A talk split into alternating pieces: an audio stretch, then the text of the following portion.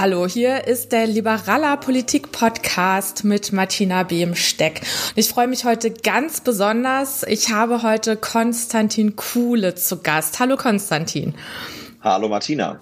Ja, ich wollte schon lange dich als Gast in meinem Podcast haben und ich freue mich sehr, dass das geklappt hat. Du bist mit 31 einer der jüngsten Abgeordneten im Bundestag, warst von 2014 bis 18 Bundesvorsitzender der Jungen Liberalen, bist heute Generalsekretär des FDP-Landesverbandes Niedersachsen und auch noch Kreisvorsitzender in Göttingen. Ja, da hast du eine Menge zu tun, oder? Ja, schon. Also ich wünschte, dass ähm, auch mehr Personen noch äh, diese Ämter ausfüllen würden und man das nicht alles äh, auf, auf den eigenen Schultern hätte. Aber manchmal ist es so, dass ähm, man äh, auch parallel mal Aufgaben übernehmen muss. Und umso schöner ist es, dass ich äh, heute trotzdem die Zeit und die Möglichkeit habe, in deinem Podcast zu Gast zu sein. Ja, vielen Dank dafür. Ja, du hast jetzt gerade so eine Podcast-Tour angestoßen, dass du in einem Jahr in 52 Podcasts unterwegs sein willst. Wie läuft denn das bisher? Das läuft sehr gut. Ich habe das so ein bisschen eigentlich als Scherz angefangen, weil ganz viele Menschen mir schreiben, Mensch, das wäre doch eigentlich eine tolle Idee, selber mal einen Podcast äh, zu machen. Und ich habe aber schon so eine Videoreihe und man hat ja verschiedene andere Formate, mit denen man irgendwie schon relativ viel zu tun hat. Deswegen wollte ich das eigentlich nicht so gerne machen. Und parallel habe ich aber ganz viele tolle Einladungen für spannende Gesprächspartnerinnen und Gesprächspartner in verschiedene Podcasts. Und dann hatte ich die Idee, das zu machen. Und ähm, ich habe jetzt schon einiges äh, an Aufnahmen auch schon hinter mich äh, gebracht. Und ähm, ja, ich glaube, ich bin jetzt bei so fünf, sechs oder so. Und manchmal dauert das ja dann auch noch ein bisschen, bis die irgendwie veröffentlicht werden. Aber ich bin auf jeden Fall zuversichtlich, dass ich bis zur Bundestagswahl die 50 schaffe. Ja, ja, also ich freue mich auf jeden Fall, dass ich da dabei bin und äh, Klar. ja, ich kenne das auch. Also manchmal, manchmal liegen dann zwischen der Aufnahme und der, der Veröffentlichung liegen dann ein paar Tage, aber ähm, ja, also ich hoffe, dass ich den hier jetzt aktuell relativ zeitnah dann auch veröffentlichen kann. Ja, also du bist, was Politik angeht, ja echt ein alter Hase, ne? Also seit fast 20 Jahren politisch aktiv. Warum hast du dich denn schon so früh dafür interessiert? Also ich glaube, mit 13, 14 geht ja die Legende, dass du schon eingestiegen so. bist. Ganz genau. Also ich komme vom Dorf in äh, Niedersachsen und ähm, es war so, dass ich mich neben der Schule immer sehr viel interessiert habe für ganz unterschiedliche äh, Themen. Ähm, und äh, irgendwann haben wir, das muss so 2002 gewesen sein, zu Hause Internet äh, bekommen. Und die FDP war damals sehr ähm, aktiv im Internet, hat ihr Wahlprogramm äh, dort diskutiert. Ich bin irgendwie dort sehr stark in diese Foren geraten, habe mich dort dann, ähm, habe mich dort dann schlau gemacht und äh, parallel vor Ort die Leute kennengelernt, die bei der FDP aktiv waren. Die waren alle sehr jung, haben mich ähm, abgeholt zu den Veranstaltungen und ich hatte irgendwie das Gefühl, als junger Mensch dort ernst genommen zu werden. Und so, so kam das. Ähm, parallel war der Wahlkampf, in dem Guido Westerwelle damals eine große Rolle gespielt hat. Äh, also da kam einfach vieles zusammen. Die Präsenz der FDP in den Medien, die digitale Präsenz, die es damals schon gab, ähm, die Leute vor Ort, die nett waren. Und äh, so bin ich dann relativ äh, früh da reingeraten. Und was hat dich an dem Programm fasziniert? Was waren da die Punkte, bei denen du gesagt hast, das ist jetzt meins, da will ich mitmachen?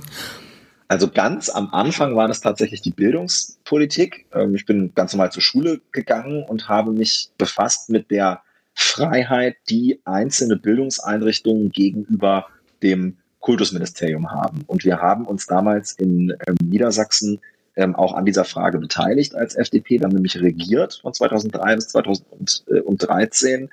Und äh, die Frage, welche Ausgestaltung des Stundenplanes oder der Profilbildung einer Schule ähm, äh, möglich ist, das hat mich damals irgendwie fasziniert und abgeholt. Und ich habe irgendwie dann viele Leute kennengelernt, die mir erklärt haben, was es noch äh, für weitere Themen im Bereich des, des, des liberalen Engagements gibt. Und ich bin dann sehr schnell bei meinen Kern und, und, und auch bis heute Herzensthemen gelandet. Das ist einmal die Europapolitik und zum anderen alles, was mit Bürgerrechten äh, zu tun hat, der individuellen Freiheit. Und da äh, gibt es ja in der FDP auch spannende Persönlichkeiten, die einem irgendwie gezeigt haben damals, ähm, es lohnt sich für unsere freiheitlich-demokratische Grundordnung einzustehen. Und ähm, das habe ich bei äh, Liberalen immer besonders geschätzt, diese, ähm, dieses Kämpfen für faire Regeln, die irgendwie auch gelten, wenn man vielleicht mit dem Inhalt mal nicht einverstanden ist. Und ähm, das fand ich irgendwie cool. Und bist du dann darüber auch zum Thema Jura gekommen oder war das eher so eine Entwicklung, die so parallel und unabhängig davon gelaufen ist? Ehrlich gesagt schon. Also ich habe sehr früh ähm, dann so Kongresse besucht von den Juli. Es war beim Landeskongress der äh, Jungen Liberalen in, in Niedersachsen zum Beispiel. Und da ist mir aufgefallen, dass so Jura Studentinnen und Studenten, dass die immer so eine besondere Art und Weise haben zu argumentieren. Und ähm, ich habe damals geglaubt, mit, mit 14, 15, wenn du auch was mit Politik machen willst, ähm, man kann ja nicht planen, dass man selber mal das beruflich macht, aber es hat mich eben interessiert. Dann musst du Jura studieren. Ich glaube, das ist ein Irrtum, ein Fehler. Ich glaube, es gibt irgendwie genug Juristen, die in der Politik tätig sind und wir brauchen eher Leute, die eine andere Form der Ausbildung äh, mitbringen, aber es schadet auf jeden Fall nicht. Und ich bin auch froh, dass ich es dann am Ende gemacht habe und, äh, und dann Jura studiert habe. Und dabei hat sicherlich die ähm, politische Vorprägung eine Rolle gespielt, auf jeden Fall. Hm. Was ist denn der schönere Beruf, Bundestagsabgeordneter oder Rechtsanwalt? Also, tja, muss ich, muss, muss ich mich da entscheiden. Ja. also ich würde sagen, aktuell ist es Bundestagsabgeordneter, weil ich dafür ja auch aus dem Anwaltsberuf heraus kandidiert habe und das gerne machen wollte und auch diese berufliche Veränderung angestrebt habe. Und deswegen ist es momentan der Beruf des Abgeordneten. Ich lege aber Wert darauf, dass ich auch den Beruf des Anwalts noch habe und dass ich auch mir vorbehalte, in den zurückzukehren und vor allen Dingen daraus auch, auch noch was zu machen. Denn das kann auch ein sehr vielseitiger Beruf sein. Ähm, ich bin da auch sozusagen ähm, vielseitig interessiert, was das angeht, äh, spezialisiert zwar auf den, auf den Bereich des öffentlichen Rechts, aber auch, äh, auch interessiert, mich da weiterzuentwickeln. Hm, ja, weil das ist mir nämlich aufgefallen, wenn du dich vorstellst, dann sagst du, ich bin Rechtsanwalt. Ja, ja, weil man das, ja, das stimmt, weil man dann natürlich auch ein bisschen stolz drauf ist, wenn man so eine lange Ausbildung hinter sich gebracht hat und dann relativ jung ähm, in die Politik äh, äh, wechselt, dann ist man manchmal geneigt, ähm, das zu vergessen, dass man auch noch eine andere ähm, äh, Identität hat und diese berufliche Identität, die ist, die ist äh, eben Teil davon. Das ist so, wie du dich gerne als Volkswirtin bezeichnest. Ja, das ist sozusagen einfach eine Sache, die die, ähm, da hat man ja auch was für geleistet und, ähm, und möchte das gerne auch, auch zeigen und vielleicht auch vor sich selbst ähm, so ein bisschen als, ähm, als Möglichkeit der ähm, äh, des, des, des, des ja, Rückzugs will ich nicht sagen, aber schon äh, des, des Ortes, an dem man sich irgendwie äh, halten kann, wenn man mit etwas nicht einverstanden ist oder wenn man vielleicht auch mal was anders sieht. Ähm, dann ist es eben wichtig, sich auch zu vergewissern. Ich habe auch noch andere Seiten meiner Persönlichkeit als die politische. Ja, es hat aber, glaube ich, auch ein bisschen damit zu tun, dass, dass wir ernst genommen werden wollen. Also bei mir hat ja, das zumindest damit Fall.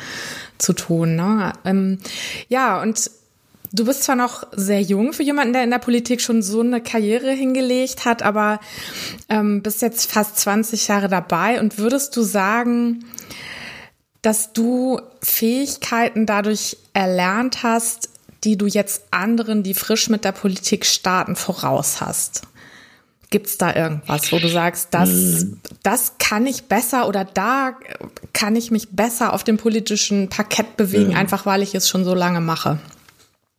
Das ist eine, eine total gute Frage, die ich mit Ja beantworten würde.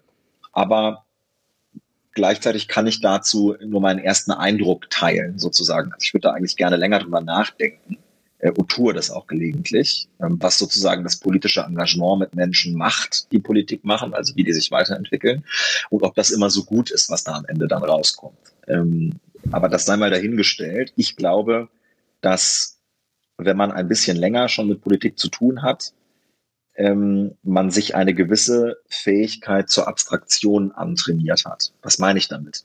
Ich meine damit, dass wir in der Politik ganz oft mit Menschen konfrontiert sind, die ein ganz dringendes persönliches Anliegen haben, weil sie in ihrem familiären oder beruflichen Umfeld eine Ungerechtigkeit erlebt haben, weil sie im Kontakt mit einer staatlichen Behörde Verbesserungspotenzial ausgemacht haben, weil sie einen Zeitungsartikel gelesen haben und weil sie unmittelbar als Reaktion auf dieses Erlebnis eine politische Reaktion erwarten. Jetzt muss die Politik handeln und Folgendes machen.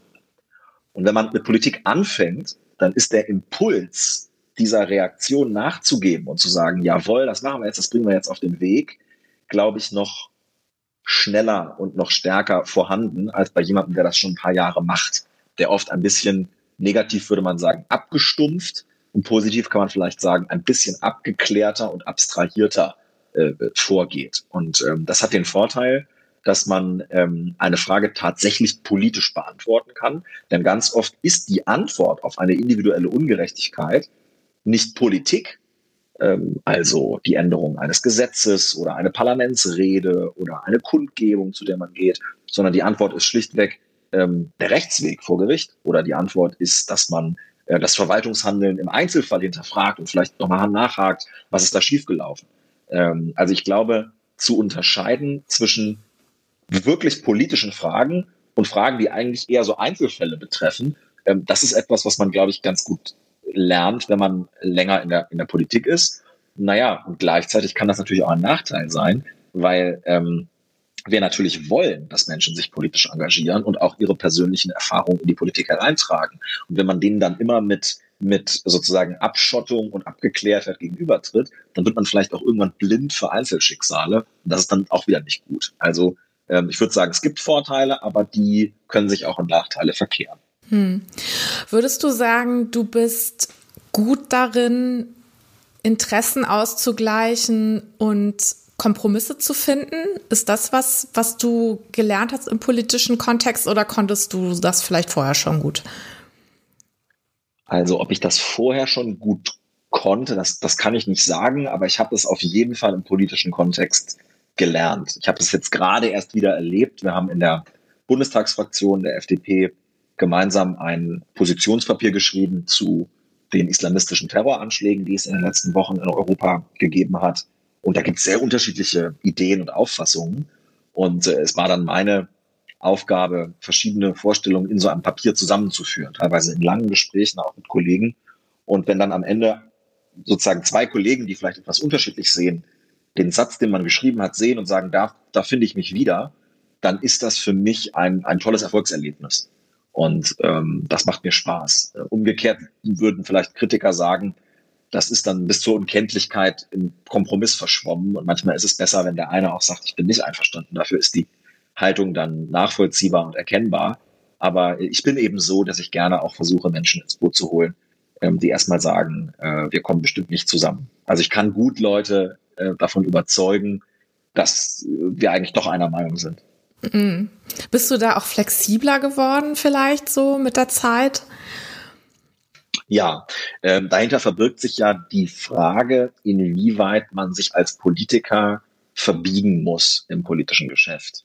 Und ähm, interessanterweise glauben ja viele Menschen, die sich politisch engagieren wollen, dass sie sozusagen ihre Persönlichkeit und ihre eigene Haltung an der Garderobe abgeben müssen, wenn sie eine Partei eintreten. Dass manchmal diejenigen, die alles immer genauso sehen wie die Partei, ähm, diejenigen sind, die ziemlich langweilig sind und dadurch auch nicht äh, vorankommen. Das wird dann oft nicht gesehen.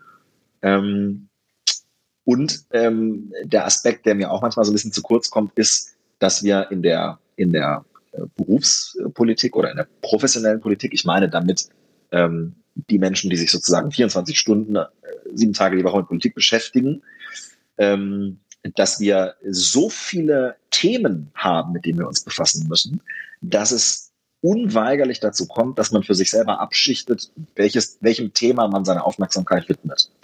Ja, was meine ich damit? Es gibt zum Beispiel momentan mit Corona ein Thema, das alles andere dominiert. Und natürlich haben wir in der Fraktion Gesundheitspolitiker.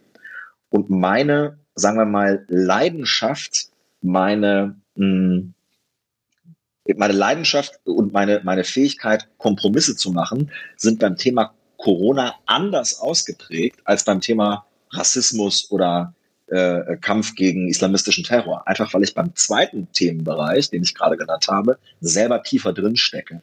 Ähm, also, dass man ähm, Kompromisse machen muss, liegt manchmal auch schlichtweg an der zeitlichen Inanspruchnahme, die wir so im politischen Betrieb haben.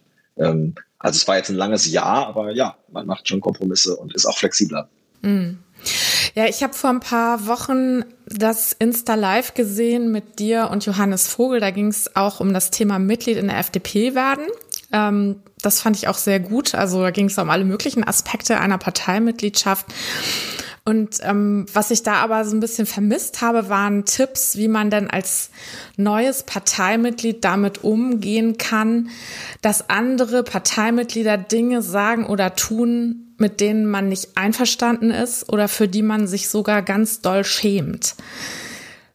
Das geht dir ja wahrscheinlich auch ab und zu so, dass du denkst, Mensch, das war jetzt Mist, was der Kollege da von sich gegeben hat oder dir vielleicht sogar einen Kopf hast. Wie kommst du damit klar? Und was, ja. was hast du ähm, einem neuen Parteimitglied ja, mitzugeben, weil das ist, glaube ich, eine Situation, die, die für viele sehr ungewohnt ist. Man wird dann ja, wenn man Mitglied ist, auch mit dieser Partei identifiziert und dann kommen Freunde an und sagen, Mensch, der X hat jetzt schon wieder das und das gesagt, sag mal, geht's noch? Und mhm. wenn man sich dann selber mit seiner Partei gerne identifizieren will, ist das eine schwierige Situation, finde ich. Das kann ich verstehen.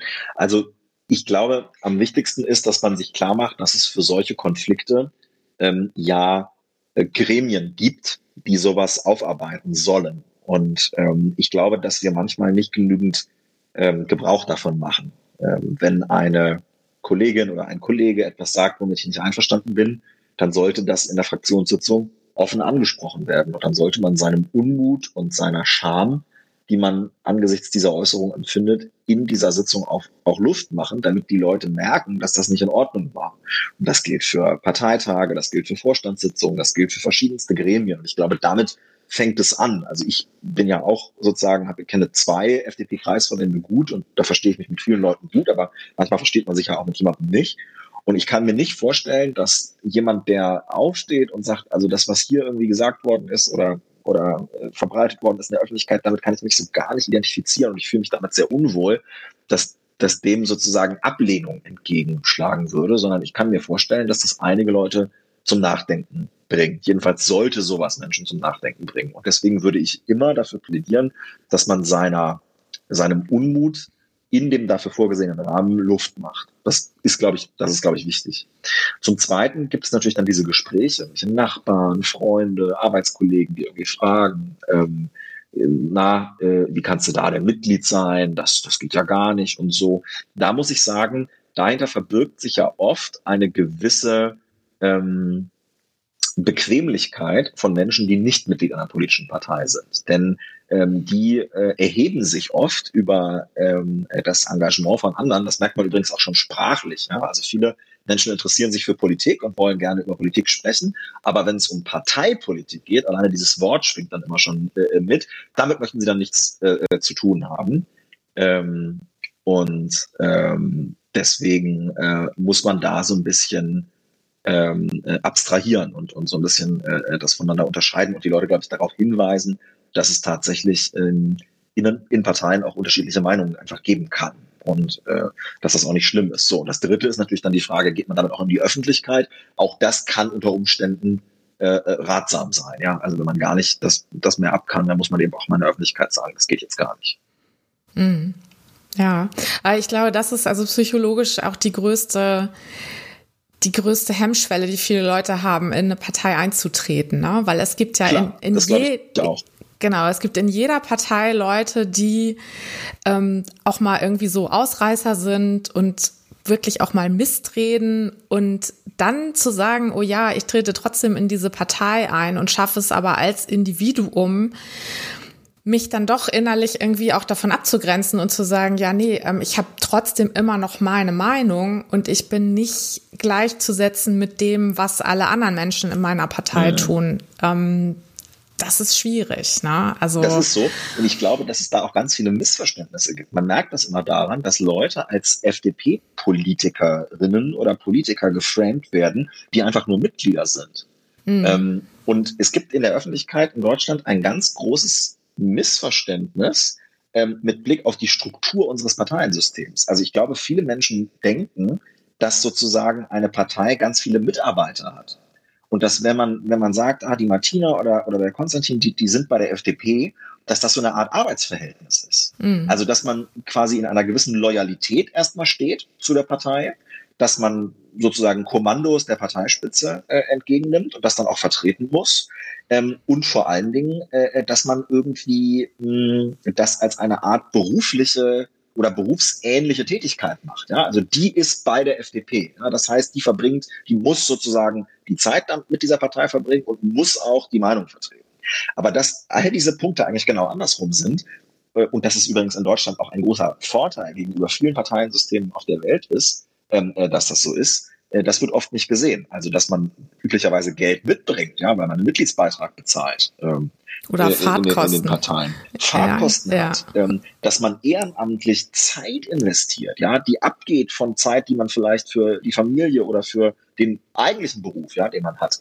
Ähm, äh, das wird oft nicht gesehen. Und vor allen Dingen, dass von den 60.000 FDP-Mitgliedern halt, weiß ich nicht, 58.000 äh, das ehrenamtlich machen. Und mhm. nebenbei halt Volkswirtin sind oder Rechtsanwalt oder Ärztin oder Krankenpfleger, das wird oft bewusst unter den Teppich gekehrt, weil es für Menschen, die in Schubladen denken, einfacher ist, Menschen zu labeln als den FDPler oder die FDPlerin.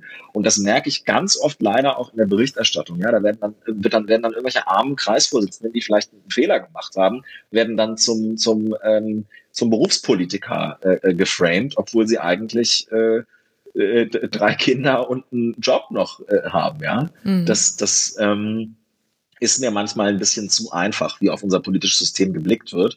Und ich mache mir große Sorgen. Umso wichtiger ist es, dass Menschen aus der Mitte der Gesellschaft den Weg in Parteien finden. Ja.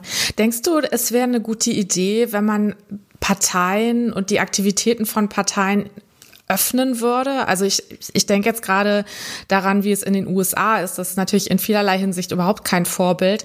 Aber bei denen ist es ja so, dass man also gar nicht richtig Mitglied mhm. ist, sondern man kann sich registrieren lassen als entweder Demokrat oder Republikaner. Und dann kann man zum Beispiel bei der Kandidatenaufstellung mitstimmen. Auch ohne, dass man jetzt Mitglied ist, auch ohne, dass man engagiert ist, auch ohne, dass man einen Mitgliedsbeitrag bezahlt.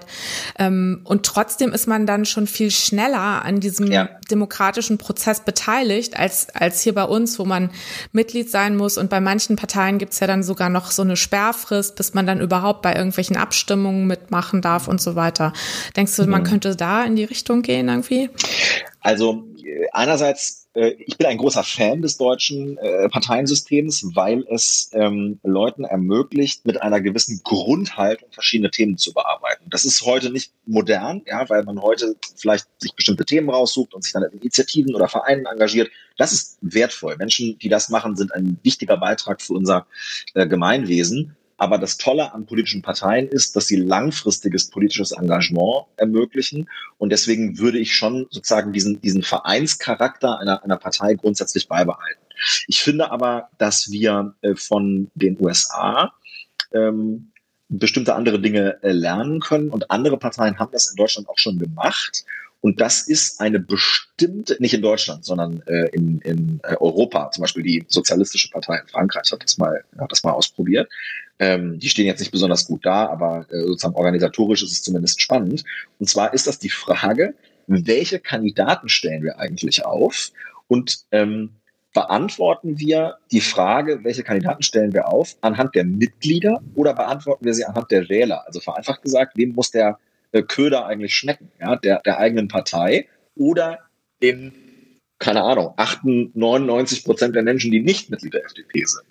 Und da könnte eine moderate Vorwahldiskussion äh, oder ein, ein vielleicht so ein System schon in unseren Parteien in Deutschland auch mithelfen. Ja, ein Beispiel. Ich gebe dazu mal ein Beispiel. Man könnte sagen, also wer ähm, sozusagen bestätigt, dass er nicht Mitglied einer anderen Partei ist und ähm, vielleicht irgendwie äh, einen Euro bezahlt oder fünf, der darf bei einer unverbindlichen Abstimmung teilnehmen, ob, ähm, weiß ich nicht, Annalena Baerbock oder Robert Habeck äh, äh, Kanzlerkandidatin, Kanzlerkandidat der Grünen werden soll.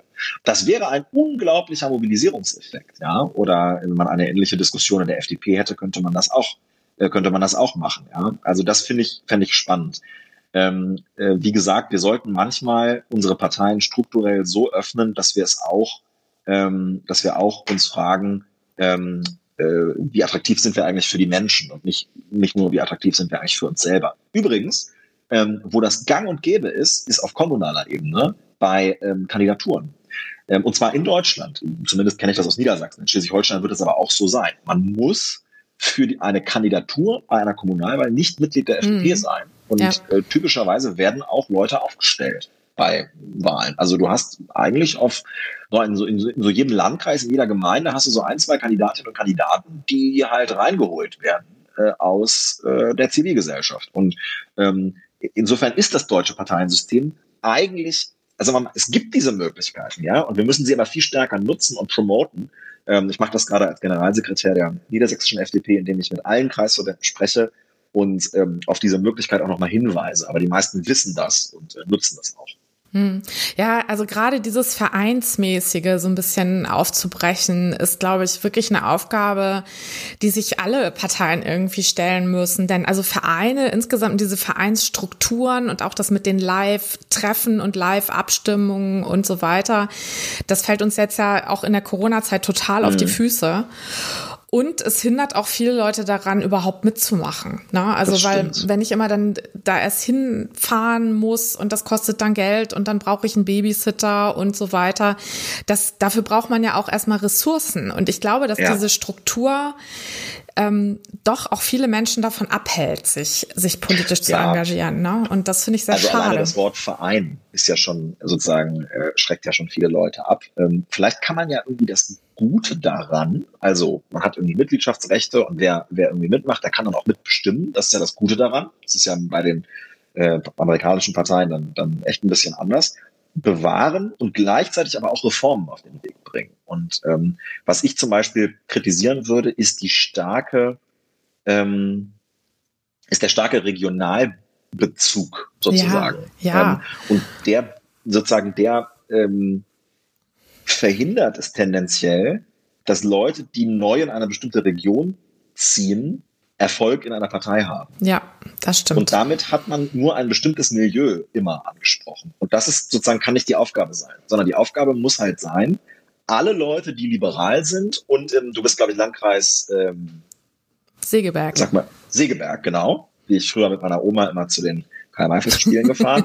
Also alle Leute, die, ähm, die im Landkreis Segeberg oder der Landkreis, in dem ich lebe, Landkreis Göttingen, äh, sind und liberal sind, anzusprechen. Und nicht eine durch eine übertriebene Vereinskultur ausgelöste Grenze einzuziehen in, du lebst hier schon seit 40 Jahren und du lebst leider erst seit 30 Jahren hier und kannst deswegen nicht so mitmachen. Mhm. Und da müssen wir so ein bisschen ran. Ich gebe ein, ein konkretes Beispiel aus meiner Biografie. Ich ähm, bin Mitglied geworden in Südniedersachsen, wo ich jetzt auch wohne, wo meine äh, meine Familie auch, auch äh, teilweise noch lebt und wo ich auch aufgewachsen bin. Da bin ich Mitglied geworden und äh, wohne jetzt wieder da. Ich habe aber zwischendurch acht Jahre in Hamburg gewohnt. Und ähm, während dieser acht Jahre in Hamburg bin ich nicht in die FDP Hamburg gegangen, sondern bin immer noch in der FDP Niedersachsen geblieben, und zwar Südniedersachsen. Das sind ähm, 250 Kilometer ungefähr. Weil ich in der FDP Hamburg nicht in gleichem Maße hätte partizipieren können, wie in der FDP damals noch Nordheim, jetzt Göttingen, aber Südniedersachsen als Bezirksverband, wo ich ähm, angefangen habe. Mhm. Und ähm, wahrscheinlich ist diese ähm, um das ganz offen zu sagen, wahrscheinlich ist diese, ähm, dieser Leidensdruck, ja, dann eben auch mal drei Stunden für eine Ortsverbandssitzung zurückzufahren, ähm, ein Grund dafür, warum ich heute im Bundestag bin. Hm. Ja, also das, das ist auch wirklich sehr bizarr. Also äh, das habe ich auch schon öfter gehört, wenn Leute umziehen und dann in einem anderen ähm, Verband anfangen, dass sie im Grunde bei Null anfangen. Und ich fand immer das beste Beispiel ähm, für jemanden, der ganz toll Karriere gemacht hat in der FDP, ist ja Guido Westerwelle.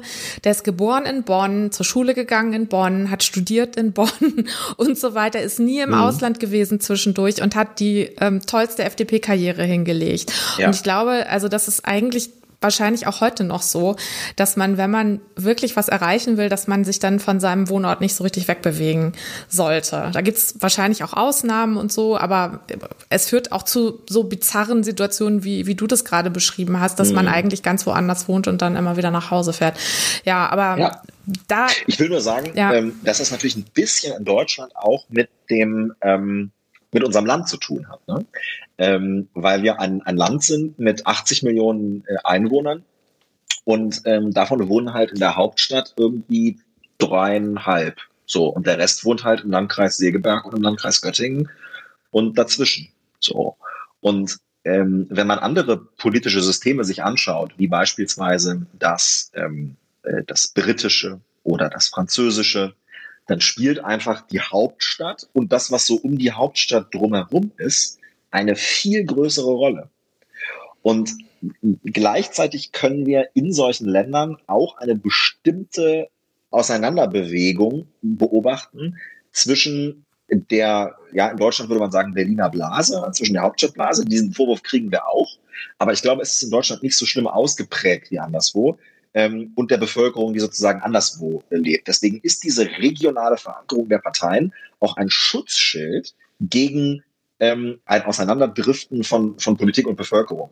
Ähm, bei aller Kritik, die ich auch teile, ähm, ist es halt irgendwie auch total cool, ähm, einen, einen Wahlkreis zu haben, ähm, wo man irgendwie zumindest teilweise aufgewachsen ist. Das ist schon, das ist schon toll, dass ich irgendwie die Region vertreten darf, in der ich zur Schule gegangen bin. Ähm, ja, ich bin jetzt gerade in einem Bürgermeisterwahlkampf eingebunden gewesen. Unser Kandidat hat leider nicht gewonnen, aber immerhin 20 Prozent geholt.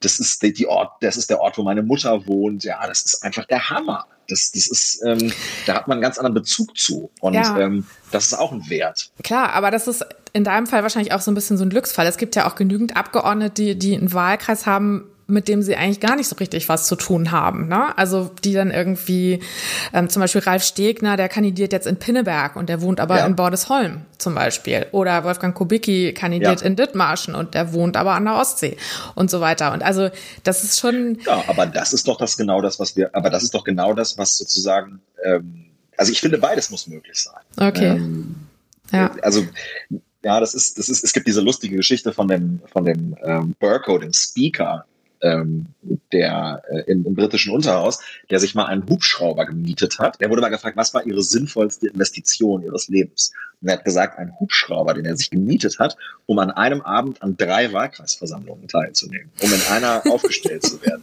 Ja. Und äh, er ist dann auch nur bei einer aufgestellt worden, also zweimal verloren, einmal gewonnen. Und dadurch ist er reingekommen und dann auch ins Parlament gekommen und schließlich dann irgendwann auch Speaker geworden. Also ich finde, beides muss gehen.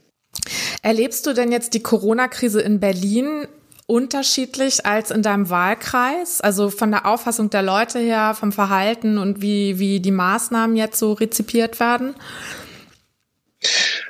Ja, ja, es gibt schon Unterschiede, weil ich im ähm, Wahlkreis wesentlich mehr mit normalen Menschen zu tun habe als ähm, in Berlin, weil ich in Berlin sehr stark in dieses Politikgeschäft einfach eingebunden bin.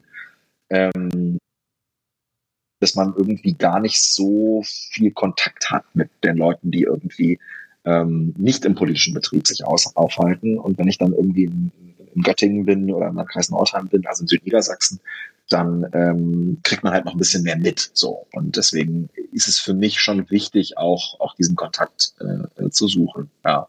Das führte dazu, dass ich ähm, zum Beispiel einmal in, äh, in Göttingen Klopapier gekauft habe und das nach Berlin gebracht habe, weil es in Berlin keins mehr gab. Und dann, äh, das war im März, April, als es überall ausverkauft war. Aber das ist nicht der einzige Unterschied. Mhm. Ähm, jetzt in der Corona-Krise habe ich ziemlich oft die Situation, dass ich Dinge, die meine Parteifreunde sagen, ähm, nicht so toll finde, weil mhm. die FDP ganz viel mit Kritik auftritt an den Maßnahmen, die jetzt ja der Eindämmung dienen soll. Aber ähm, dass da mal was Konstruktives kommt, also wie jetzt dann ein liberaler Pandemieplan aussieht, das habe ich noch nicht so richtig mitbekommen. Und das würde ich jetzt gerne mal von dir hören. Wie sieht denn jetzt ein liberales Konzept zur Pandemiebekämpfung aus? Hast du da eine Idee oder seid ihr da mhm. ähm, als, als Opposition, versteht ihr eure Rolle da so, dass ihr einfach immer nur Kritik übt, ohne da konstruktiv voranzugehen? Oder ähm, woran liegt das, dass man da nicht so richtig was mitbekommt von euch? Nein, äh, so verstehen wir unsere Rolle nicht, weil wir ja auch in drei Landesregierungen beteiligt sind an den Corona-Maßnahmen. Ja, beispielsweise ähm, in Nordrhein-Westfalen, wo die FDP-Bildungsministerin jetzt dafür sorgt, dass die Schulen offen bleiben können während der sogenannten zweiten Welle oder auch während des sogenannten Lockdowns äh, leid. Oder eben in Schleswig-Holstein, wo wir mit Heiner Garg den Gesundheitsminister ähm, stellen, mit dem ich auch mehrfach telefoniert habe in den letzten äh, Monaten, gerade als es um das Thema Parlamentsbeteiligung ging. Und wir haben ja zu dieser Frage der Parlamentsbeteiligung, äh, ich auch ganz persönlich, schon Vorschläge ganz konkret gemacht, wie man das Parlament besser einbinden kann. Ein Beispiel wäre, dass man die sogenannte epidemische Lage von nationaler Tragweite alle zwei Monate auslaufen lässt und das Parlament diese dann neu beschließt oder dass die Länder ihre Verordnung im Parlament diskutieren oder dass man Standardmaßnahmen ins Infektionsschutzgesetz einfügt. Das ist, da sind wir relativ konkret und ähm, da könnte ich auch noch viel äh, dazu sagen. Was die Pandemiebekämpfung als solche angeht, würde ich es, glaube ich, auf folgenden Punkt bringen, unsere Kritik. Wir müssen sicherstellen, dass diejenigen, die jetzt Corona bekämpfen, und das muss mit harten Maßnahmen geschehen, aber dass diejenigen, die das machen, etwas davon gelernt haben, was wir in den letzten Monaten ähm, äh, gemacht haben. Und dazu gehört zum Beispiel, dass wir die Schulen offen lassen. Dazu gehört, dass wir die, ähm, äh, dass wir die Menschen, die in Altenheimen, Pflegeheimen sind, nicht alleine lassen, wenn sie krank sind oder wenn sie Besuch von ihren Angehörigen bekommen. Und dazu gehört, dass wir mit einer positiven Aussage Menschen erklären, was sie tun können, um an der Verbreitung des Virus sozusagen, um der etwas entgegenzusetzen. Und dazu gehört, dass ein Wirt beispielsweise äh, Heizpilze äh, kauft. Oder dazu gehört, dass eine, ein Sportunternehmen äh, mehr Desinfektionsmittel aufsteht, aufstellt.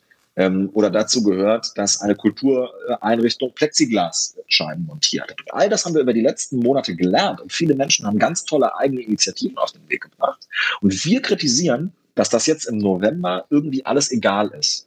Also, dass derjenige, der keine Hygienemaßnahmen, kein Plexiglas, kein Desinfektionsmittel, keine äh, äh, Maßnahmen ergriffen hat, dass der jetzt genauso behandelt wird wie diejenige, die sich total angestrengt hat in den letzten Monaten. Das finden wir ein bisschen ungerecht und deswegen meinen wir, und das gibt ja da durchaus aus der Ärzteschaft und aus der Wissenschaft auch Menschen, die das ähnlich sehen, wenn wir davon ausgehen, dass in den Monaten Dezember, Januar, Februar es auch sehr kalt und sehr gefährlich ist, dann müssen Menschen mit Hygienekonzept auch Ausnahmen äh, bekommen. Das ist, würde ich sagen, ist das, was wir, äh, was wir gelernt haben, wo wir äh, uns dafür einsetzen. Naja, aber es sind ja nun auch neue Erkenntnisse hinzugekommen, nämlich dass sich das Virus durch Aerosole hauptsächlich verbreitet, wo eben mhm. auch keine Plexiglasscheiben gegen helfen. Und ähm, die Maßnahmen, die jetzt in Kraft sind, die tragen dem ja Rechnung. Ne? Also, dass man sagt, man kann im Restaurant keine Maske tragen, wenn man isst. Da sitzen Leute relativ nah beieinander und die Plexiglasscheiben dachte man, dass es hilft. Es hilft auch dagegen, dass man sich gegenseitig äh, aus Versehen anspuckt vielleicht, aber es mhm. hilft eben nicht dagegen, dass die Aerosole sich verbreiten. Und klar, das ist jetzt für diejenigen, die in diese Dinge investiert haben, die sich jetzt im Nachhinein als so halbwegs nutzlos herausstellen, für die ist es natürlich schlecht. Aber ähm, jetzt zu sagen, ja, jeder, der eine Plexiglasscheibe hingestellt hat, der muss auch weiter aufmachen dürfen, das würde ja nicht helfen. Was ist denn mit Luftfiltern? Also wir haben gerade hier im Bundestag für jedes Büro Luftfilter hingestellt. Derzeit sind die äh, Mitarbeiter noch im Homeoffice, aber ähm, ich hoffe, dass wir in Sitzungswochen zum Beispiel oder wenn man mal irgendwie sich äh, von Angesicht zu Angesicht sehen kann, dass wir uns dann auch in den Wintermonaten hier mal sehen. Und um dem vorzubeugen und auch die Gesundheit der Mitarbeiterinnen und Mitarbeiter zu schützen, habe ich jetzt so Luftfilter angeschafft. Auch das ist ja eine Sache, die hilft. Also ich glaube schon, dass die Kombination aus Plexiglas, Maske, Luftfilter ähm, das, das Ansteckungsrisiko verringern kann. Minimieren nicht, aber verringern schon. Und äh, das ähm, haben, glaube ich, viele auch, auch gemacht. Und umgekehrt hast du natürlich die Aerosole in der Schule auch ähm, oder in der Kirche. Ja, das ähm, stimmt. Oder beim Friseur. Genau. Also es ist halt so ein bisschen, also ist das wirklich, ist das, also geht's da wirklich nach, ähm, geht's da wirklich nach, in, nach strenger Infektionsgefahr oder geht es danach, wer die stärkste Lobby hat? Nee, es geht auch natürlich nach gesellschaftlichen Prioritäten. Also ich finde auch, ja. dass Bildung, und das sagen ja alle ähm, aus der FDP auch immer oder die meisten, äh, ja. weltbeste Bildung, Bildung ist Priorität, Chancengleichheit und so weiter. Und dafür kann man die Schulen einfach nicht zumachen. Und da ist natürlich mhm. die bessere Maßnahme dann zu sagen, wir gucken, dass wir die Infektionsherde, die eben die Chancengerechtigkeit nicht beeinflussen, dass wir die zuerst dicht machen mhm. und dann ähm, nur wenn es unbedingt nötig ist, die Schulen schließen.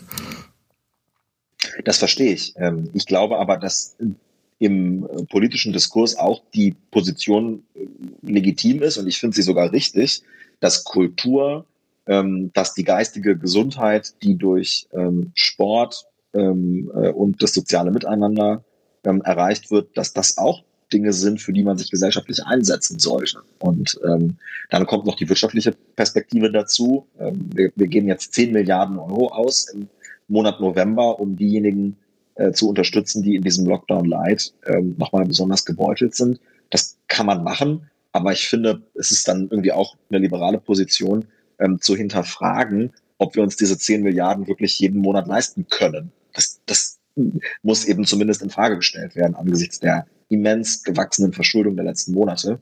Und ähm, deswegen fühle ich mich mit der Position wohl, die sehr wohl auf die Gefährlichkeit des Virus hinweist, aber die gleichzeitig doch ähm, äh, auch Ausnahmen zulässt. Ja, aber weißt du, der Punkt ist halt, wenn man sagt, ja, die Kultur ist wichtig und die Wirtschaft ist wichtig mhm. und die mhm. Restaurants sind wichtig und die Kinos und die Fitnessstudios und die Schulen und alle sind wichtig, dann ist ja die einzige wirklich liberale Art und Weise, damit umzugehen, man lässt alles offen. Ne? Das wäre das Einzige, was gerecht und fair wäre. Und das kann man aber nicht machen, weil man ja irgendwas tun muss. Also man kann mhm. ja jetzt nicht einfach sagen, wir lassen jetzt einfach alles weiterlaufen, Leute, macht einfach so weiter wie bisher. Nein, da wären wir auch dagegen. Genau, ja. da wären wir auch, da wären wir auch dagegen. Ähm, es ist aber so, dass man natürlich, also wir argumentieren damit, dass die Positionen, die von den Ländern jetzt gefunden worden sind, teilweise inkonsistent sind. So. Position auch nicht alles perfekt, aber es ist unsere Aufgabe zu hinterfragen, was die Landesregierung und die Bundesregierung da auf den Weg bringen. Und da sehe ich zumindest Verbesserungspotenzial ähm, im Vergleich zu, ähm, zu äh, dem Status quo. Hm, aber es gibt ja auch genug Leute in der FDP, die jetzt auch sogar dazu auffordern, dass man gegen diese äh, Maßnahmen klagen soll. Ja, aber das ist ja das gute Recht der Leute. Also das, ja, das finde ich. Aber ist das konstruktiv und ist das gut und hilft uns das durch diese Pandemie? Das ist, das ist finde ich auch eine wichtige Frage. Ja, aber es kann ja, aber das ist ja eine total, also das empfinde ich als eine total ähm, sozusagen ähm, obrigkeitshörige Haltung, wenn man sagt, jetzt klagt man lieber nicht. Also natürlich muss eine, ich bin total dankbar, dass zum Beispiel ähm, Gaststättenbetreiber ähm, Staatshaftungsansprüche geltend machen, ähm, damit ähm, wir irgendwie wissen, woran wir sind. Also teilweise müssen Dinge auch von Gerichten ausgeurteilt werden. Wir haben gerade diese Demonstration gehabt in, ähm, in Leipzig, wo viele Hygieneauflagen ähm, ähm, äh, äh verletzt worden sind.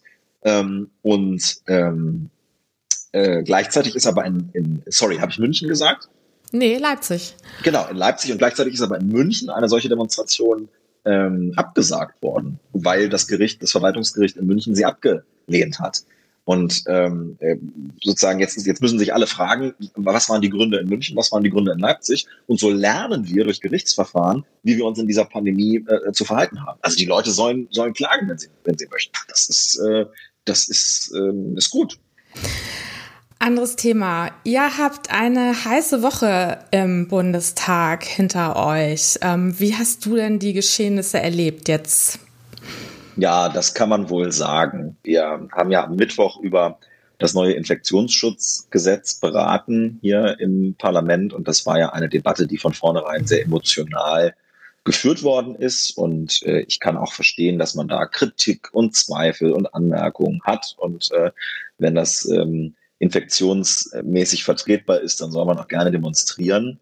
Aber wenn es zu der massenhaften Verletzung von Hygiene- und Abstandsregeln kommt, wenn da irgendwie Gewalt und Drohungen angewendet werden, dann, dann ist es schon auch richtig, dass so eine Versammlung dann aufgelöst wird. Leider ist ja noch was anderes passiert. Es sind hier so Gestalten im Bundestag unterwegs gewesen, die irgendwie äh, Abgeordnete äh, bedrängt haben und äh, teilweise auch beleidigt, wenn man das Video im Internet gesehen hat von Peter Altmaier. Und äh, das ist natürlich ein absoluter Dammbruch ähm, wieder mal im Parlament. Da verschieben sich die Grenzen immer weiter. Es ist ja mittlerweile auch klar, dass die hier von der AfD reingelassen worden sind. Und äh, ja, insgesamt, wie ich finde, sehr auffühlende und traurige Woche. Bist du denn selber auch angegangen worden von solchen Aktivisten im Bundestag? Also ich also ich bin in einem Bereich, in dem normalerweise nur Abgeordnete sind, angesprochen worden von einer Dame, die mir sehr aggressiv ihr, ihre Handykamera ins Gesicht gehalten hat und mich gefilmt hat. Und diese Kombination aus irgendwie gefilmt werden und so einem sehr aggressiven Nachfragen hat mich dann relativ schnell ähm, einfach ähm, das Weite suchen lassen. Ich bin dann einfach ins Plenum gegangen und habe gesagt, ich möchte jetzt nicht mit ihm sprechen. Prinzipiell ist es ja sehr gut, wenn uns Menschen fragen, was wir für Pläne haben als Politiker. Und äh, das finde ich, finde ich super, wenn, wenn wir gefragt werden, was wir vorhaben. Aber wenn das mit so einem bösartigen Unterton geschieht und man schon weiß, dass man irgendwie bloßgestellt werden soll, dann finde ich das sehr schlimm und sehr schade. Und insofern äh, habe ich mich in diesem Moment sehr unwohl gefühlt, auch wenn ich mir zu keinem Zeitpunkt irgendwie Sorgen um meine Sicherheit machen musste. Hm. Also ich habe die ähm, aktuelle Stunde auch so ein bisschen mitverfolgt und ich habe mich dann gewundert. Am Ende hat der Bundestagspräsident dann einfach gesagt, so jetzt ist die aktuelle Stunde vorbei, nächstes Thema. Ähm, was sind denn jetzt die Konsequenzen daraus? Also das kam irgendwie jetzt gar nicht so richtig rüber, fand ich, was denn jetzt passiert und welche Folgen das Ganze haben wird. Also die Folgen sind natürlich, dass das Ganze im Ältestenrat besprochen wird. Das klingt erstmal relativ trivial, ist aber schon äh, das Gremium, in dem so Parlamentsabläufe ähm, besprochen werden. Und äh, das kann dann dazu führen, dass die Personen, die das gemacht haben, Hausverbot bekommen, also diese Aktivisten ähm, Hausverbot bekommen. Dann kann es dazu führen, dass es strafrechtliche Konsequenzen für die Abgeordneten äh, gibt. Es gibt ja einen, einen Straftatbestand Nötigung von Verfassungsorganen und dazu könnten diese Abgeordneten der AfD Beihilfe äh, geleistet äh, haben. Und ich glaube schon, dass auch die Öffentlichkeit ein bisschen besser noch verstanden hat diese Woche, worum es den Rechtspopulisten geht, nämlich unsere Institutionen lächerlich zu machen. Und ähm, insofern sind die Konsequenzen politischer und rechtlicher Natur nicht zu unterschätzen. Die wird es schon geben. Hm. Ich habe auch äh, nachgeguckt, du hast heute jetzt keine Rede gehalten. Ähm, ich habe dann mal geschaut, also man kann irgendwie auf der Webseite vom Bundestag, ähm, kann man sich das nach Fraktionen sortieren lassen. Ich habe geguckt, wer von der FDP heute gesprochen hat und ähm, das waren elf Männer und keine mhm. Frau. Und ich habe dann spaßeshalber nochmal eingegeben äh, bei den Grünen, da haben sieben Frauen und zwei Männer gesprochen. Würdest du sagen, die FDP ist eine Männerpartei? Also wenn das stimmt, dass heute tatsächlich von allen Rednern, die wir im Plenum aufgeboten haben, nur Männer gesprochen haben, dann ist das ein weiter, äh, weiterer Beleg dafür, dass das Geschlechterverhältnis in der FDP-Fraktion und auch in der FDP als Partei nicht ausgeglichen genug ist. Ähm, das würde mich schon wundern, wenn tatsächlich keine Frau heute bei uns gesprochen hat. Ich weiß jedenfalls, dass gestern ähm, und vorgestern Frauen gesprochen haben für uns. Ähm, aber das soll nicht entschuldigen, dass mitunter in der Öffentlichkeit das Bild entsteht, die FDP sei eine reine Männerpartei. Ähm, das ist sie natürlich nicht. Es gibt ganz erfolgreiche und einflussreiche Frauen in der Parteigeschichte und auch in der aktuellen Situation der FDP. Aber es sind zu wenige. Mhm. Und du hast vor ein paar Wochen auch eine Rede gehalten. Da ging es um Paritätsgesetze, soweit ich mich erinnere. Und ähm, ganz genau. Du hast bist eingestiegen mit ähm, einer total, mit einem total tollen Statement. Du hast nämlich gesagt, wenn zu wenig Frauen irgendwo zu sehen sind und auch sich in der Partei engagieren und in Gremien vertreten sind, dann ist das unprofessionell. Und ähm, Phoenix hat dann irgendwie den zweiten Teil deiner Rede ähm, abgeschnitten und hat ähm, nur den Teil dagelassen, wo du als glühender Feminist rüberkommst. Und wenn man dann den zweiten Teil deiner Rede sich anguckt, dann äh, schließt du mit einem genauso glühenden Statement gegen Paritätsgesetze. Wie passt denn das zusammen aus deiner Sicht? Also mir ist es ganz wichtig, dass man meine Position zu diesem Thema eigentlich nur verstehen kann, wenn man sich die ganze Rede anhört. Insofern habe ich mich ein bisschen darüber geärgert, dass im Fernsehen oder im Internet nur ein Teil der Rede gezeigt worden ist. Ich bin genervt davon, dass bei der Diskussion über die Einbindung von Frauen in die FDP zwei Extrempositionen ähm, oft dargestellt werden. Das ist auf der einen Seite dass man äh, nichts machen muss und dass alles schon so gut ist, wie es ist. Dass dem nicht so ist, haben wir gerade anhand der Aufzählung der heutigen Redner schon bemerkt. Auf der anderen Seite gibt es die Position, dass eine Paritätsregelung oder ein Paritätsgesetz eingeführt werden solle oder eine feste Quote in der Satzung. Das ist für die FDP auch eine extreme Position, weil das ja eine massive Veränderung ähm, unserer Beschlusslage bedeuten würde und die auch sozusagen moment, momentan ja von, von von Bundesparteitagen und von Landesparteitagen immer wieder abgelehnt worden ist. Und ich bin einfach überzeugt davon, dass es nicht nur diese beiden Wege gibt, sondern dass es in der Mitte der Partei ein Interesse daran geben muss, mehr Frauen als Mitglieder in unseren Funktionen und auch final dann in Mandaten zu haben, damit wir eben eine professionelle, moderne Partei sind. Und äh, darüber würde ich mir gerne Gedanken machen in Verbindung mit den, den Instrumenten, die wir an vielen, vielen Stellen diskutieren. So, also ich bin gegen verpflichtende Regelungen, aber ich bin dafür, dass es mehr Frauen in der FDP gibt und will das auch aktiv befördern und unterstützen. Mm, und was, was sagst du denn ähm, Leuten, die sich innerhalb der FDP als Antifeministen bezeichnen? Also ich habe gestern gerade in einer Videokonferenz eine Frau getroffen, die gesagt hat, sie sei Antifeministin. Ja, die würde ich gerne fragen, ob das wirklich der Kampf ist, den man ähm, im 21. Jahrhundert als moderne liberale Persönlichkeit führen muss und vor diesem Hintergrund, was das Verständnis von Feminismus ist. Also wenn das Verständnis von Feminismus ist, dass die realen Gegebenheiten einmal bei der Gleichberechtigung in rechtlicher Hinsicht, aber auch bei der Gleichbehandlung und auch bei der tatsächlichen Durchsetzung der Repräsentanz von Frauen momentan noch unterschiedlich sind mit Blick auf Frauen und Männer, dann würde ich sagen, kann ich mich mit einer solchen Feminismusdefinition ähm, identifizieren und, und, und würde mich dann auch als Feminist bezeichnen. Ähm, wohlweislich, dass diese Assoziation sofort Leute auf den Plan ruft, die dann rumschreien, äh, man sei ja äh, links und grün und, und wollte sofort irgendwie eine, eine Zwangsquote einführen, obwohl das gar nicht stimmt. Und ähm, das finde ich ein bisschen schade. Also offenbar ist sowohl der Begriff der Quote als auch der Begriff des Feminismus geeignet, Leute irgendwie komplett äh, gegeneinander aufzubringen und aufzuhetzen. Und insofern ähm, sozusagen weiß ich nicht, ob diese Bezeichnung als Antifeministin oder als Antifeminist, ähm, ob uns das wirklich weiterbringt. Und ich würde diese Dame auch fragen, ähm, ob sie nicht auch der Meinung ist, dass es irgendwie mehr Frauen in der FDP braucht. Mhm. Und äh, Du bist der Auffassung, dass man das hinbekommen kann, ohne dass man irgendwelche festgeschriebenen Zielvereinbarungen, Quoten oder sonstige Fördermaßnahmen ähm, etabliert, einfach indem man bestimmte äh, Sachen macht.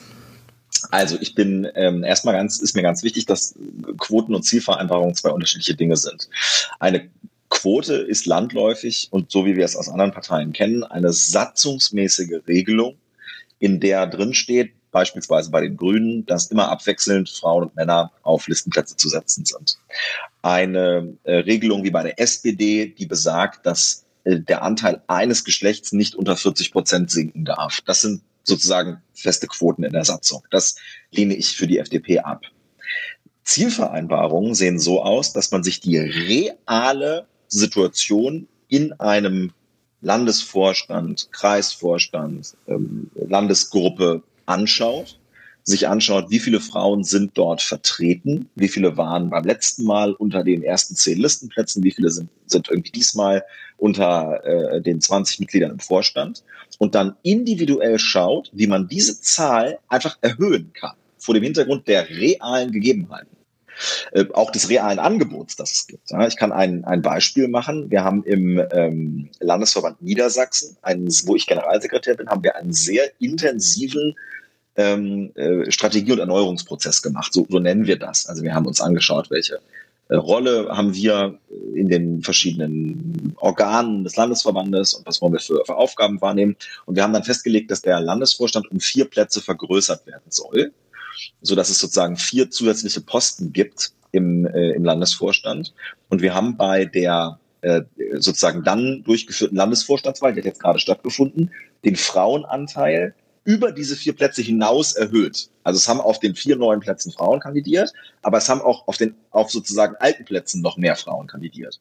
Das hing damit zusammen, dass wir in die gesamte Partei hinein kommuniziert haben, dass es uns ein Anliegen ist auf ein ausgewogenes Geschlechterverhältnis zu achten. Und damit haben wir keine sozusagen Zwangsregelung eingeführt. Also es gab auch Bezirksverbände, die haben irgendwie mehr Männer als Frauen geschickt. Es gab auch Bezirksverbände, die haben irgendwie, ähm, ich weiß gar nicht, ob es welche gab, die nur Männer geschickt haben. Ich glaube, das gab es gar nicht. Ist auch gut.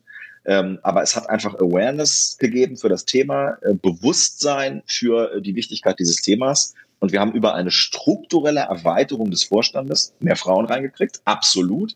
Aber, und das ist das Tolle, wir haben sozusagen auch den Anteil erhöht, mehr als wir ihn erhöht hätten ähm, äh, wenn nur auf den neuen Plätzen Frauen äh, kandidiert hätten. Und da bin ich schon ein Stück weit stolz drauf, dass das äh, gelungen ist. Und irgendwie wissen auch alle Beteiligten, dahinter können wir nicht zurück. Das ist eine, eine gute Situation. Mhm. Also der Trick war dann quasi, dass ihr von der Führungsebene aus gesagt habt, das ist eben das, was wir uns wünschen und ähm, die Organisation dann darauf reagiert hat.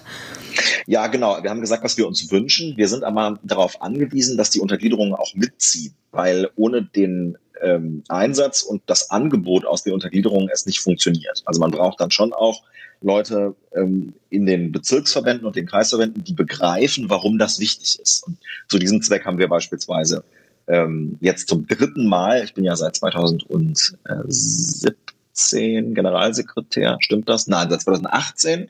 Und jetzt haben wir zum dritten Mal, genau, 18, 19, 20 ein Skillcamp durchgeführt, wo wir ganz bewusst auch das Thema Vielfalt angesprochen haben, aber mit einem Fokus auf Frauen. Also ich bin auch kein, kein Freund davon, es, es Vielfalt zu nennen und damit das eigentliche Problem zu, zu tünchen, sondern es geht ja schon darum, irgendwie mehr Frauen anzusprechen. Und wir haben jetzt das dritte Mal eine Schulung dazu gemacht und ich habe so das Gefühl, allmählich begreifen die Leute auch, dass das wichtig ist. Mm, ja. Ja, sehr schön. Dann seid ihr da vielleicht auf dem, auf dem richtigen Weg. Ich hoffe es. Ich weiß aber auch, dass es ähm, ein, wenn man keine feste Quote hat, dass es dann ein konstanter Kampf ist. Ne? Also man kann sich dann eben nicht darauf verlassen, dass die Strukturen das schon einfach auf den richtigen Weg bringen. Ähm, äh, weil ich glaube, das hat die Vergangenheit gezeigt, dass das eben nicht so ist. Also nee, wir das haben ist ein eben, Führungsthema. Äh, no? also ganz genau, absolut. Bin ich, da bin ich absolut der Meinung, das ist ein, ein, ein, eine Frage professioneller Führung. Ganz genau. Mhm.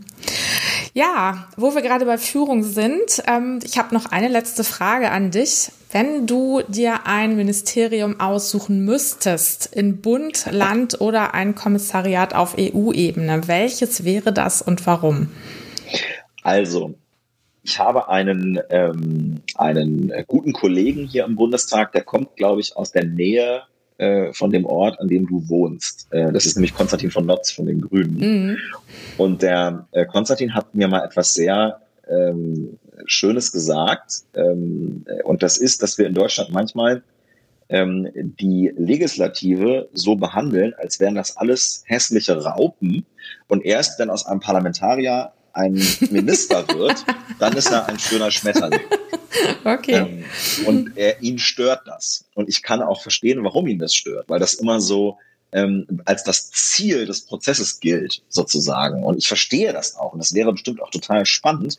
Aber ähm, ich bitte um Verständnis, dass das für jemanden, der erst seit drei Jahren professionell Politik macht, natürlich irgendwie blöd ist, zu sagen, ähm, also eigentlich würde ich lieber was anderes machen. Das ist schon ganz anderes Arbeiten in der Exekutive. Deswegen fühle ich mich sehr wohl als Parlamentarier und will das auch bleiben. Trotzdem würde ich sozusagen, natürlich kann ich irgendwie schon sagen, was ich irgendwie interessant finde. Und äh, ich fände es schon irgendwie spannend, wenn es, wenn es äh, einen, einen liberalen Innenminister oder eine liberale Innenministerin gäbe. Ähm, ich glaube nicht, dass äh, ich in der Position bin, das für mich in Anspruch zu nehmen. Aber ich äh, fände es einfach spannend, weil ich beobachten kann derzeit als innenpolitischer Sprecher, ähm, wie wahnsinnig vielfältig dieses Thema ist. Ja? Von Migration über Verwaltung bis hin zu Sicherheit ist das ein total spannender Aufgabenbereich und äh, da ist eine Menge die ähm, liegen bleibt, einfach weil wir einen Minister haben, der das so ein bisschen als äh, Altersteilzeit-Job begreift. Ähm, und das ist sehr schade im Bund. Mhm. Ähm, äh, also ich glaube, wir brauchen mal wieder eine liberale Innenministerin. Oder wir haben, glaube ich, es gab, glaube ich, auch noch nie eine. Es gab schon ähm, liberale Justizministerinnen, aber es gab, glaube ich, noch nie eine liberale Innenministerin. Also vielleicht ist es mal Zeit dafür. Ja, das wäre mal was Neues. Ich habe übrigens äh, bisher alle meine Interviewpartner und Partnerinnen danach gefragt, welches Ministerium sie haben wollen, ganz unabhängig davon, mhm. ob sie Prof, Unternehmerin oder ah, okay. was auch immer gewesen sind. Also das, ist, ist ja gut. Das ist meine Standard. Ja, dann Innenminister. Ja, ja dann Innenminister. Und ähm, oft drucken die Leute dann so rum, so hm, ja und so. Und ich sage dann, nee, ihr werdet von mir gezwungen. Also es ist keine ähm, falsche Scheu. Man hat keine Wahl. Also insofern ähm, bist du da in guter Gesellschaft. Ich bedanke mich ganz ganz herzlich bei dir für das Gerne. interessante, offene Gespräch. Ich fand es ganz toll, dass du dir die Zeit ich genommen auch. hast und ähm, freue mich darauf, wenn wir uns irgendwann mal wieder live begegnen. Das würde mich auch sehr freuen. Bis ja. dahin. Ja, danke. Das war der Liberaler Politik Podcast mit Martina Behmsteck. Wenn es dir gefallen hat, freue ich mich, wenn du eine Bewertung dalässt, zum Beispiel bei Apple Podcasts, denn das erleichtert es anderen Hörerinnen und Hörern, diesen Podcast zu finden. Auch über ein Abo freue ich mich und wenn du beim nächsten Mal wieder dabei bist.